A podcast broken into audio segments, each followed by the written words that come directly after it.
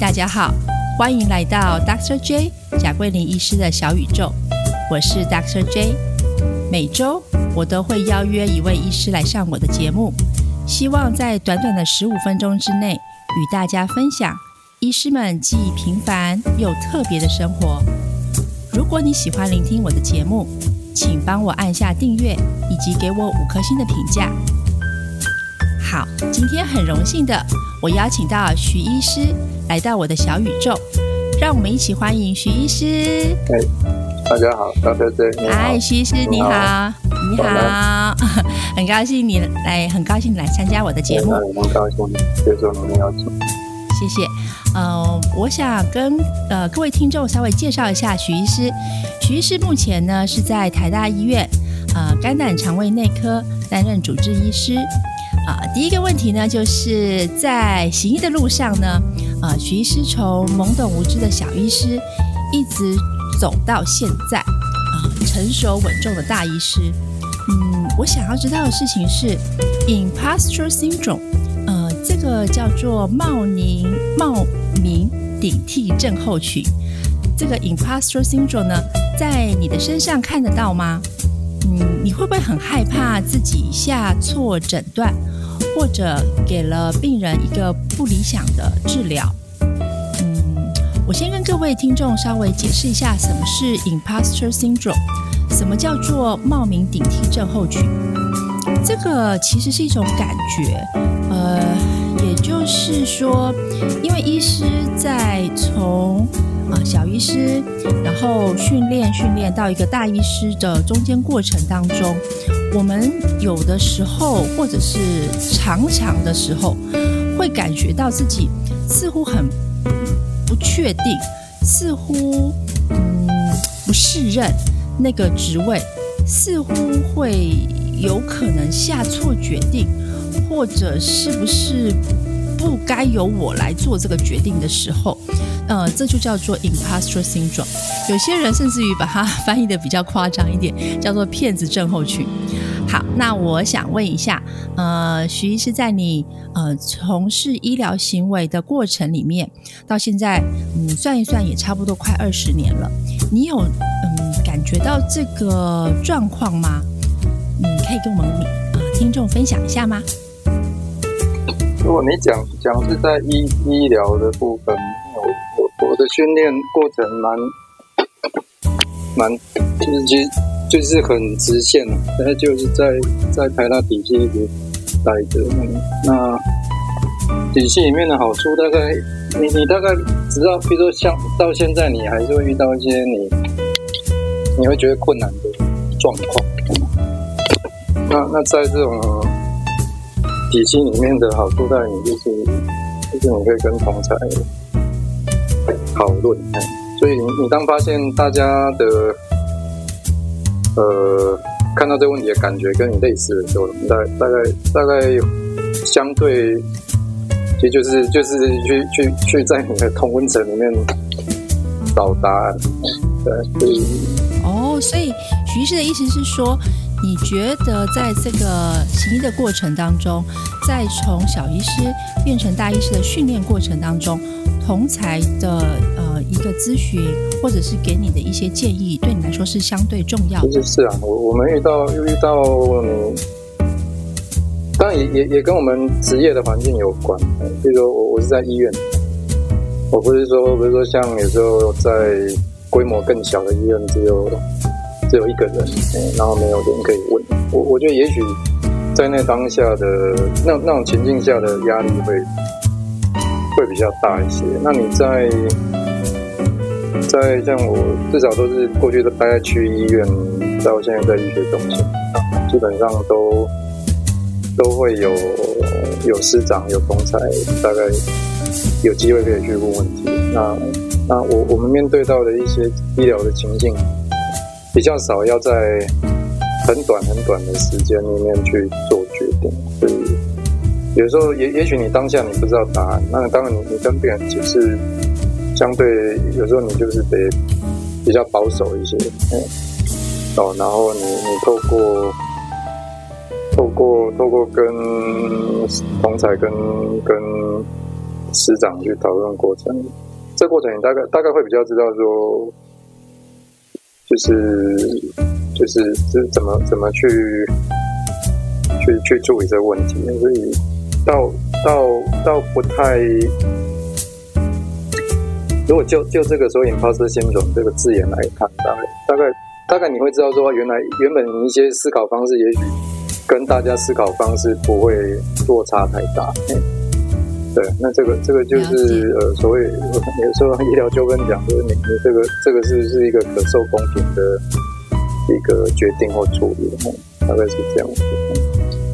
了解，换句话说，就是待在呃比较有一个群体呃医学中心的地方，可以互相的讨论，嗯，自己不确定怀疑的地方，了解。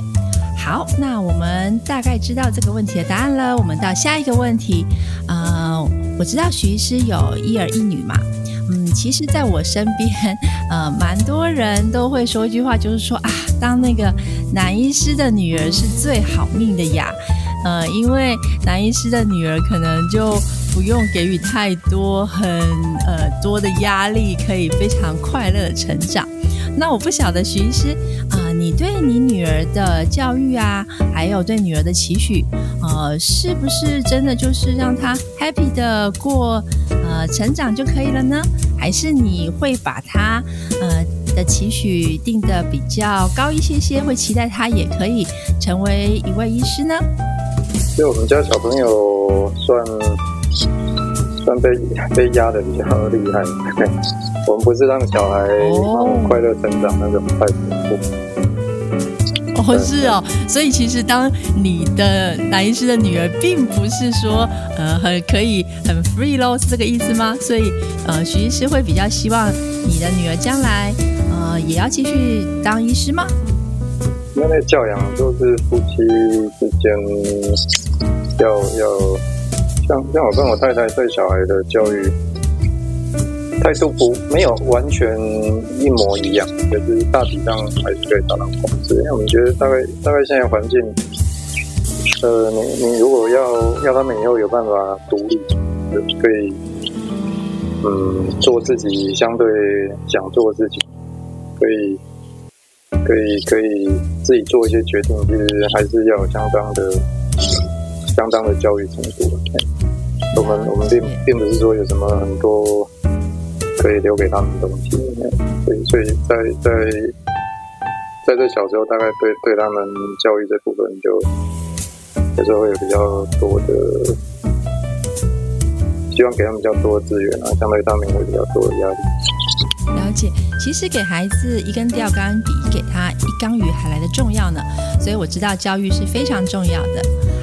那徐医师，我知道你的专长刚刚在 beginning 的时候有介绍给我们的听众，你的医学专长是呃肝胆肠胃科，呃，那我知道你专门在处理一些嗯肝病啊，或者甚至于严重的肝癌的病人的部分，嗯，那我想要询问一下，固肝这件事情有没有特别的良药呢？还是说有没有特别的生活？呃，里面的注意事项可以分享给我们的听众。嗯，这肝脏是一个很强大的器官。嗯，如果不是有一些慢性疾病，它它是可以承受很大的伤害。哦，可以承受很大的伤害，可以，就我们可以伤肝喽。对，那那当然，你大部分我我我们会跟病人讲，就是你少让他受伤。你你大概。大概不不太不太需要刻意，就对对一般的健康健康的生活习惯很正，不不必刻意说我要多吃一些什么，维护我们肝脏，让它可以更健康。我们大部分会建议病人是不要做一些伤害他的事情，让他更不健康。那常讲会大概就是摄取一些天然的。食物，你少吃有有人工添加物的东西。哦，那呃，生活作息之前有，大家我们都会说要要要要正常作息，就不要不要昼伏夜出。那那这个在临床上有有一些这样的实证啊，哎，比如说如果有有有脂肪肝的病人，如果作息日夜颠倒，那可能比较容易会有一些肝指数的变化。那会建议一般的人都几点钟睡觉呢？呃，我刚讲那个是针对像真的是完全偷走日夜颠倒，就比如说针对一些像轮班工作的，那可能是上大夜班的。啊，所以所以一般我们讲讲理想的睡眠时间，可能十点六点好，像这个这个是大家可以接受相对比较正常的一个作息。所以是十点睡觉，早上六点起床是比较好的。像这样子的一个比较正常，我我们大家觉得正常的一个周期啊。那比较就至少你不要不要日夜颠倒。对，这个这个这个是睡眠跟肝脏健康是是有一些这样子的研究的的的关联性。那至于你说吃的东西到。那是针对真的生肝病的人，我发就是会建议他要要避免一些啊，比如说对那个肝硬化很厉害的啦，叫他少吃添加物，少吃含含钠量高的东西，可能会造成他有水肿啊，或者建议建议这些肝硬化严重病人不要吃生的东西，好注意食物的清洁，那个避免感染。那大体来说，大概还是就是维持正常的作息、理想体重，而且现在越来越多脂肪肝的这种就盛行，那很多是跟体重过重啊，哦，这个这个就是摄取过多热量的关系，所以那我综合一下你刚才说的，呃，其实基本上肝就是一个还蛮能够承受压力的器官，所以说，呃，我们呃。一般的听众啊，就是民众呢，呃，会建议保肝的方式呢是做正常的作息，早一点睡觉，早点起床，然后吃的食物呢不要加一些呃有人工的添加物，尽量吃天然的食物。那当然饮酒啦，我相信应该对肝是不好的吧？嗯，过量当然是对，酒酒精酒精每个人代谢酒精的能力不同，不过呃。现在研究过去认为可以被容忍的酒精量，其实现在一些研究认为，其实还是对肝脏会造成一些伤害。所以，如果你真的很 care 你的肝脏，那当然这些 potential 会对它造成影响的这些，嗯，就是不管是食物啦或饮料，那当然就是要避免它。了解，好的，非常感谢今天许医师来到我的节目。呃，与我们分享一下他的人生，还有呃，我们一些基本的保肝医疗常识。如果你喜欢聆听我的节目，请帮我分享给你身边的好朋友哦，谢谢。